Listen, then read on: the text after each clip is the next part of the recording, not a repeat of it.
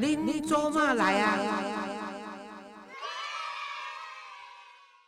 各位亲爱的听众朋友，大家好，欢迎收听《恁做嘛来啊》，我是黄月水。啊，有小可烧声，这种正常吼，因为我定定伫拜六甲礼拜选都爱去辅导一寡弱势的单亲家庭吼，啊，单亲家庭吼，若带囡仔来吼，啊，有诶两个，有诶三个，啊，若甲因斗阵诶选时，我要吵死，啊，佮我要烦死，啊，佮话要无甲因斗相共，佮袂使安着对，啊，所以着然后会较食力吼。啊，今仔日呢，我要访问即位呢是一个。呃，伊呢讲一句话歹听，他的身世啦吼，实在是令人感叹啦吼。啊，我今日要访问的即个是文国士，吼，这较早呢，咱可能也捌听过，足早以前我就捌访问伊吼，是一个足优秀的社工的人员吼，啊，伊足有心的。文国士呢，最爱的是粉红色，喜欢拥抱。那然后他他不说我，而老爱讲，老爱用人家怎样，人家怎样。他顶个大光头哈啊，然后笑起来是有点三八的，就高举我就听这音呐。而且我常常说他应该会长寿，因为他的眉毛长得很漂亮，又黑又长啊，你哦。啊，他呢，你看着伊安尼想，嗯，啊，这可能甲 Gary 共款哦，可能是 gay 哦，啊，毋过偏偏伊个爱查某的吼，所以即点较无共款。但是呢，伊有一个较互人令人比较感叹的身世啦吼，就是文国士呢。因爸爸妈妈都是精神病患，他的父母亲是在疗养院一见钟情啊，所以他们两个人是在疗养院结婚以后生下了他。那八岁以前呢，他是跟他爸爸妈妈同住，但他的父母亲最常出入的地点是国军八一八医院，也是现在的三军总院北投分院了哈。那么台北市立疗养疗养院呐。那也是以前台北市立联合医院松德松德院区的前身哈啊，他的爸爸妈妈呢，就是遭受电疗啦、捆绑啦、隔离啦。那么一直到他八岁的时候，爸爸妈妈都是住进这个专门收容精神病友的这个荣总花莲玉里的分院那从此他的父母亲也都没有离开那里哈。所以他几乎是奶奶隔代教养长大的哈，那他从小就受尽了讥讽跟侮辱啦，还有就霸凌哈啊，每次说到他的时候，都会讲，迄个笑的因囝就对了，哦，一笑的因啊就对了。他在这样的一个环境中长大的，可是呢，文国是现在他有一句让我觉得应该可以把它列入京剧的话，他说呢，我要超越我的出身。活出自己的名字，真的是非常非常的不容易。我们来欢迎这一个岁寒文公以及笑啊笑的囝啊，今麦他已经超越了他的出身，活出自己名字的文国士。国士你好，月穗姐好，听众朋友大家好。哎呀，你叫我姐实在是我不帮你忙，好像有点。对不起我自己哦，因为人家都是叫我阿妈的，你还叫我姐。哎，我来问你一下，就是说你现在已经创创立了一个叫做蜕变方程式的协会嘛？哈，对，这个心路路程是怎么样来的？我觉得一部分是刚刚月月穗姐说的，就是我自己的出生会让我很深刻的体会，好好长大是需要运气的，它没有那么理所当然，就是不是所有人都生在所谓健全的家庭里面。那那就会有遗憾呐，可是我觉得那个遗憾可以变得，可就是说那个遗憾能有机会变得可以承受，只要这个生命在没有父母的同时，有其他人接住他。对，你幸亏就是阿妈带你哈。对。可是我国师，我要问你，你当时因为父母亲都是精神病患嘛，所以你的出生到你的长大的时候，有没有医生对你做过鉴定，说你有没有这样的遗传基因的？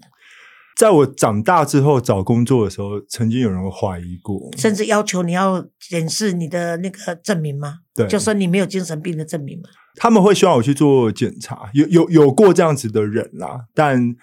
你没有去做这些事，太委屈了。那当然，那简直是侮辱嘛！对啊，对啊。可是你自己本身知道说你没有吗？对，就是以视觉失调症为例，因为爸爸妈妈是视视觉失调症。我觉得很扼要的说，呃，很多时候生病的是社会，发病的是个人，或是对一个家庭，对啊。那比如说，绝对不是单独的基因而已那么简单。对对对，但现现在在这个领域，有些人他会去研究表观遗传学，也就是说，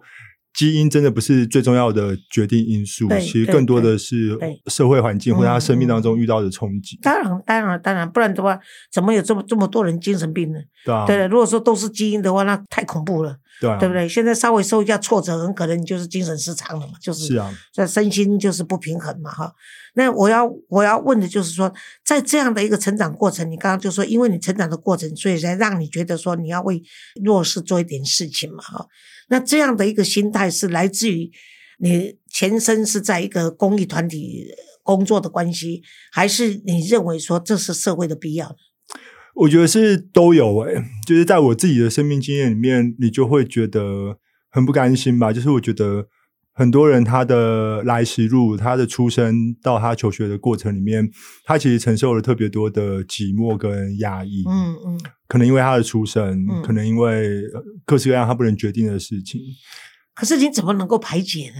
因为我看你嗯真的是，真的就是很乐观，然后呢，呃，很有修养。像你这个年龄这么有修养，我看也不多。那我我在你这个年龄的时候，差不多哦，真的是，如果是什么视什么什么视恶如仇，是不是？然后不顺眼的哦，没有干掉，大概也就是出来跟人家这样面红耳赤。可是你就是一副那种温文儒雅，然后哎都是笑眯眯的，然后不用急，慢慢来。你这样子是阿爸的影响，还是你自己这样子在忍耐中去学会的呢？我觉得一件事情是幸运，就是以阿嬷为例，就是我一路上其实是因为爸爸妈妈的缺席，然后从小有过的承受的眼光，那些都是真实存在的。可是我的幸运是我还是有，比如说阿嬷，然后高中有老师，嗯，就是始终有那么一两个人的存在，对会哦会让你觉得你不想让他们失望嘛？嗯，对啊，阿嬷是奶奶嘛，还是外婆？奶奶奶。啊，阿嬷为了不招受人讲啊，恁囝都在笑啊，这个带一个新妇啊是笑的哦，啊个生啊一个孝孙啊，好哩这个阿嬷是怎么样能够去排除这些大家对她的这样的一个误解，或者是扭曲，甚至是一种丑陋的那种当面也好，背后也好的这种歧视，阿嬷是怎么走过来的？我长大之后，真的看到很多，体会很多小时候没有办法体会奶奶的辛苦。小时候我只觉得自己调皮捣蛋，然后奶奶好辛苦，辛苦到最后，她决定把我送送去育幼院。可是长大之后，其实像月穗姐讲的，要要几个原因吧。第一个，我我奶奶是政工干校一期的是军官人呢、不容易，也是军官呢、所以哎那个是政工干校出来都是军官少尉起跳、对，哎他好像他以前我小时候他就说，因为我他管不动我，然后他就会瞪我，然后就会说他是中华民国第一批女军官。他拿可是文国师，我我嗯认为说，你妈妈会精神病跟阿奶奶的严格管教有没有关系？其实是有的，你应该我认为你去看有欸你去看呃，包含视觉失调症，很多精神疾病，呃，他们家家族内发生的事情，就嗯真的是、呃，主要照顾者也你也尽力了，你也没没有办法苛责他，可是。他尽力了同同时，你你就会发现，爱还是有可能会造造成伤害的。对对，因为我知道很多过分严格的，或者是那种控制欲太强的，或者对嗯孩子的期望太高的情况下，孩子精神受不了的时候，受不了那个压力，而且又没有地方可以倾诉的时候，他就是会直接就让自己的身心就是崩溃，一崩嗯溃就变成精神病了。所以。我在我我我当然这样子讲，不是说在责备你阿妈，我只是很可惜，认为你妈妈的情况会不会跟这样的一个成长背景或多或少有关系？会有一些关系。对对。那至于你爸爸这方面呢？爸爸他有一个，就是我爷爷，我爷爷以前是呃制作人，然后你看，都是出身很好，而且都是知识分子的家庭呢。嗯，所以压力其实很大。我爸以前他曾经是南一中全校的第一名，哇哦，嗯，可是后来对家族对爷爷奶奶来说是没有办法承受的，就是对了，他们一个状元的最优秀的。状元的儿子变成这个样子啊、对啊。可是对你的爸爸来说，他是也是没有办法承担的压力，因为嗯。大家对他期待太高嘛。你台南一中全全校第一名，那个将来不是人家都把他当做是龙中龙、嗯。凤中凤，结果两个受不了压力，我想都有，所以他们应该是同病相怜，然后彼此理理解，所以才会在疗养院的时候结为夫妻。我觉得是，应该是所以你是应该你要你你自己要引以为傲，因为是你是来自于双方非常好的基因家庭的小孩，你懂我的意思吗？你每次一定要告诉人家说，你们不要小看我的父母亲，他们都是优秀的哈。那你这一个所谓啊、方程式的这个协会是要做什么呢？因为我过去四年在育幼院工作，然后育幼院简单的说，就是它大概集结了台湾社会里各式各样原生家庭辛苦的情况，所以会在育幼院的小孩都是来时路很辛苦的小孩，这是其一。然后其二，因为因为这样的背景，所以在育幼院里面的孩子有更高的比例，他可能有呃学习障碍、智能障碍，对对。就各式各样的我们现在马尔战甲的。小孩子也是这样子啊，嗯。对对，然后你看到那个，你会，因为我过去四年在那样的场域工作，你嗯你你会有很深很深的不甘愿吧？就是我觉得那个不甘愿，是我面对他们的时候，我突然觉得自己好奢侈哦。嗯就是别人看我觉得哦，你爸妈是所谓的病友，然后你可以长大好不容易。我我当然有我不容易的地方，可是我一直都知道我其实很幸运的，就还是有人接住我。嗯，那对照我过去四年服务的小孩，你就会觉得这些生命也是我们台湾的孩子啊。当然当然当对啊然，，那台湾那那那他的原生家庭已已经没有办法让他好好长大了，嗯那他们要再能够好好长大，嗯真的就需要像月月岁学办的马二甲这样子的安置机构来、来发挥家庭的功能吧。对，我们有一个小朋友要离开的时候，他已经是国中了，还有另外是高中的。然后当我拥抱他的时候呢，他跟我讲说，轻轻的在我耳边说：“阿妈，我这一辈子不会忘记你。嗯，那那也就是说，你在他人生很挫折，尤其国中都还没有毕业，这么小都还不满十八岁的时候，你在他人生的那个挫折的这个所谓那个转角的地方呢，你给他伸出一个援手，然后给他一个拥抱。其实对他人生来说，他的记忆里面是在是活的，是存在的，因为太少了嘛，这种机会太少了。因为在家里，嗯在原生家庭本来就没有没有受到很好的照顾，可是呢，如果到这家安置中心、那家安置中心转来又转去的话，他们我经常说，为什么我们中心尽量不让孩子再再转出去？人家都把不好的 case 给我们，可是我不想再转出去的原因就是我实在是舍不得他们拎着皮箱，然后一个地方陌生地方又换一个陌生地方。我们成年人光是去坐一班飞机去旅行了，光住个旅馆了，睡一个晚上换床都睡不着了，何况孩子是整个环境、学校，然后都要换掉的时候，对他们来说实在是太残忍了。所以你做这个，就是因为你自己本身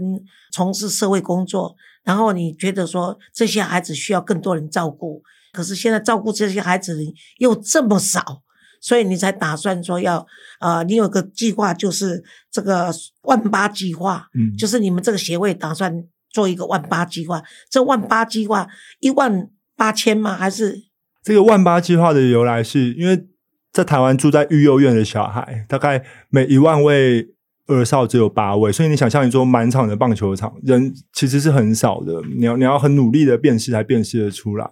然后我每次都都会想到，我们不是都会说，看待一个社会民主的价值，就看他怎么对待社会里面的少数。那我们到底怎么对待这些万分之八的少数？嗯因为就像月月穗姐刚刚说的，我觉得一件事情是没有人出生就想要当坏小孩，当然了，当然，对吧？然后同时所有人都是这样吧？我觉得你你终究是感受过被爱，你才有自爱的理由。所有人一开始想要求好、求改变，其实是是因为你心里面住了一个人，他可以是你父母，但不限是你的父母，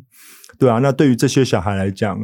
如果一个人零到十八岁的这么黄金的时期，一半的养分是来自于学校，一半分的养分是来自于家庭。对，那这些人在家庭那一块很很遗憾的已经没有说，就就是没有办法。嗯那其实就需要安置机构或者说育幼院可是你承接这样幼院的角色。再怎么样，他还是会跟别人比较的。嗯，嗯你知道吗？我们马二甲安置中心的小朋友算是照顾的很好，可是如果你私下问他的话，他还是希望能够找回他的原生家庭。可是他原生家庭就是回不去了嘛。那回不去的时候，你就必须让他像你这样子用正面的思考，就是说我可以活出我自己的名字来。就是即使家里已经都没有人，但是你还在这世界上奋斗，你就要比别人更坚强。像我们有个案子，就是她们就姐妹两个都送到我们就基金会来，我们安排她在马二甲。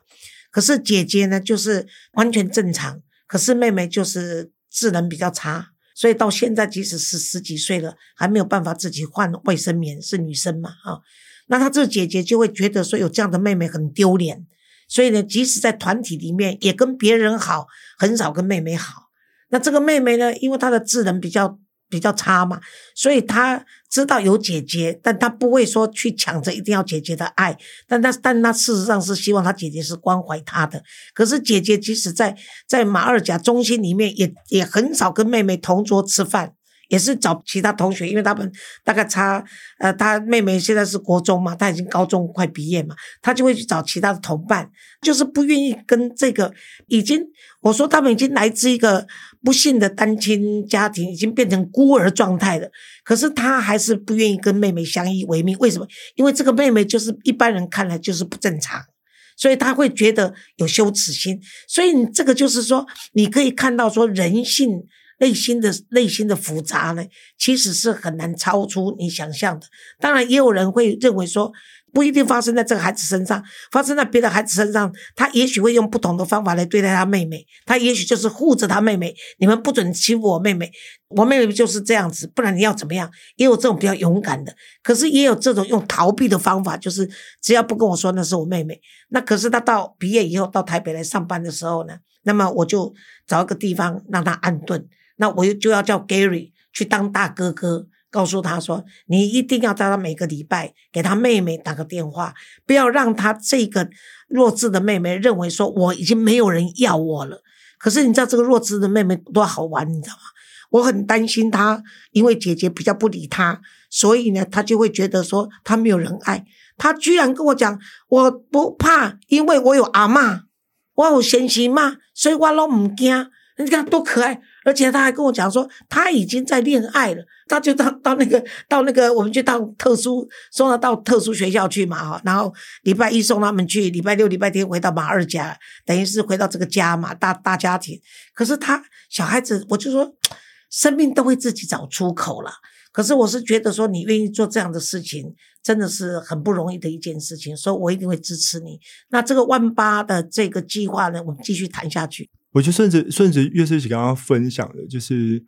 在机构里面的小孩，每个人都负担超超出他这个岁数该承担的课题。比如说，智能障碍、情绪障碍可能是一种；，比如说，他也许是受虐儿。然后，像你刚刚分享的故事，我就会觉得，其实对我来讲很熟悉。我我在我国高国高中的时候，我是很厌恶我的出身的。当然，当然，当然，其实你内心是很冲突的。当然，嗯。但是可以理解的。对，然后到到我现在，当我说现在的时候，是指我已经二三十岁的我。我我觉得我现在对人人情世故的理解，对对于脆弱的理解，其实有很大一部分的养分是来自于那个国高中很很混沌、很挣扎的自己，因为你体验过。可是回过头来，那个过程里面，比比如说像你刚刚提到的 Gary。我觉得是非常重要的，就是要有人先替他撑出一个他可以自己疗伤的空间，嗯，然后他从经济上的独立，然后慢慢安顿好自己之后，他内心的能量慢慢慢慢比较多的时候，他才有机会很自然的满意出来，去照顾到他的可能父母或是他的兄弟姐妹。但很多孩子他其实没有机会好好疗伤的，他没有感受过被爱，可是同时他不被允许。好好的恨，好好的对，呃，自怨自艾他的出身，对对对，对啊。所以很多这种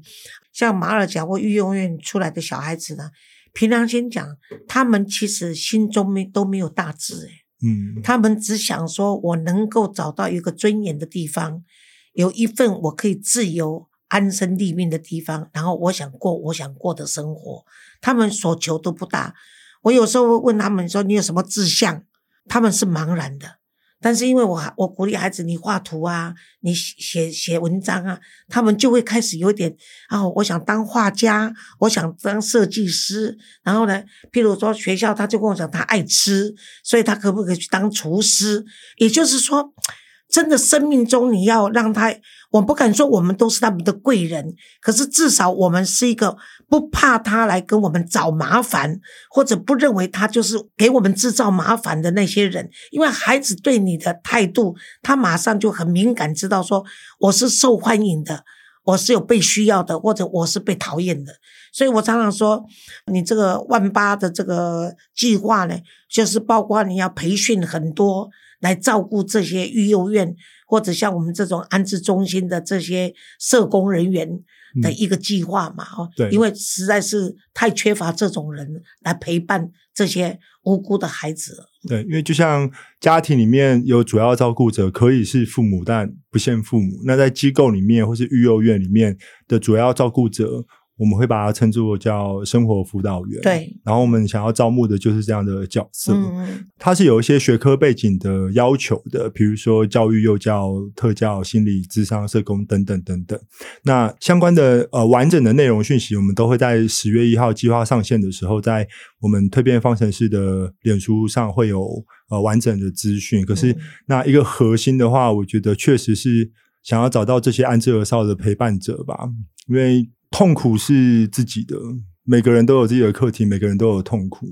所以我们不是要找一个人来分担孩子的痛苦，可是孩子需要有人陪着啊，因为陪伴让痛苦变得可以承受。对对，可是因为现在很多，哎呀，我们现在很像我们马二甲就很难找到这个生服员哈。第一就是说，现在少子化的关系，很多的家庭对孩子其实是没有让他吃那么多苦，也不知道社会长得怎么样，其实都是父母亲保护很好，尤其在他们就学期间，你懂吗？不用担心原生家庭的经济负担，那么父母亲都是跟他讲，你只要好好读书就好了，其他都不用管。那他在学校的时候，跟同学啦、吃喝玩乐啦、读书以外啦，都很顺利。他们这些能够去读这种社工啦、幼教啦什么这些，他们身事实上都是有爱心的，觉得说他们会选那个科系，就是他们希望能够出来帮助帮助人类嘛，所以应该都是很好。可是当那跟面临毕业以后，到了实际到了我们马二甲或者你们所谓的育幼院去的时候，他会发现那种实际生活的冲突，跟孩子们的不好管教，以及他要负担的行政责任这些等等，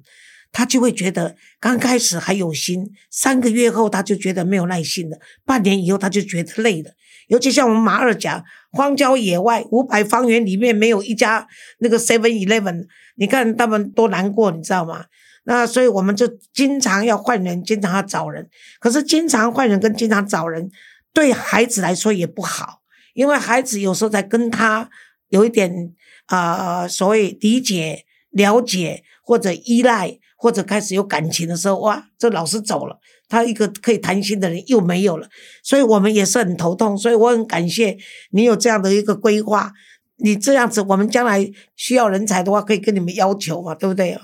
呃，这些孩子很少数嘛，刚刚说每一万位儿少只有八位，嗯，对，可是我觉得你正向来看，就变成说我我们都会说每一个孩子都都值得一次好好长大的机会。那能不能给这些孩子一次好好长大的机会？那你从社会成本的角度上来看，因为有些人他会觉得我我没有那种那种利他的想法，或者是他那那我觉得 OK 啊。可是你即便从社会成本的角度上来看，很很遗憾的说，以安置机构里面的小孩为例，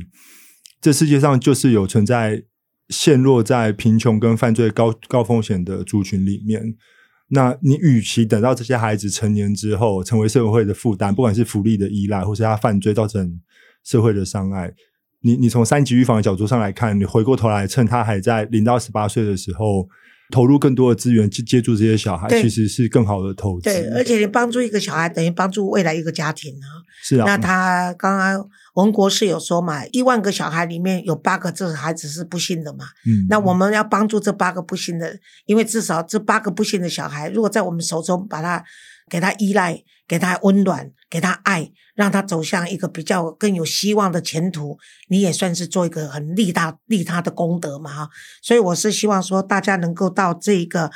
蜕变方程式的协会，创办人是文国士，希望大家可以上这个协会去找他们的资料。然后他们有一个就是万八的计划，这万八的计划就是纯属要在全国招募。可以呢，做生活辅导员，到各育幼院或者到各这个公益团体去当这个啊，帮助孩子陪伴把孩子指导孩子生活的这种生活辅导员的一个规划和计划。可是呢，因为要到每个学校去跟，要到这些相关科系科系的学校去说明，然后要引起大家的兴趣，然后要全国性的走透透，他们是需要很多的。投入很多的人力跟财力，那我希望大家呢能够抛砖引玉，那么捐钱给他们，让他让文国士做起来不会这么样的一个啊辛苦。然后你捐款的时候呢，也许可以给我面子，说我们是因为听黄老师的节目才捐款的哈。那我本身包括在我之内，我都会跟他帮助，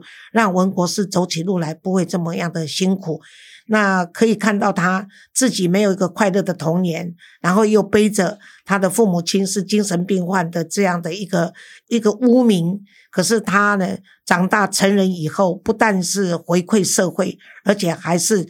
比回馈社会更上一进步的去找一些人能够代替他，代替父母亲，代替所有的社会人士来安抚。这些小孩子，或者来帮这些孩子做生活的辅导，让他们不要走歪路。那这是一个非常有意义的计划。哎，文国是我不知道说我到底有没有多少的魅力，但是我有一群台南帮的朋友、台中帮的朋友，然后台北帮的朋友，也许他们在听的时候呢，或多或少都会跟你捐款。我希望如果你也帮我统计一下，到底有多少我的听众因为我的关系发挥我的魅力会去跟你捐款，好不好？好，谢谢。那你下一次我们再来谈，你到底做的进行到什么样的程度？因为你收了人家的捐款，我们就必须适时的跟大家报告成果，好不好？等过了年以后，我们再来谈谈看，到底招募了多少人，招募了多少生活辅导员。那如果你周边有人练相关科系的话，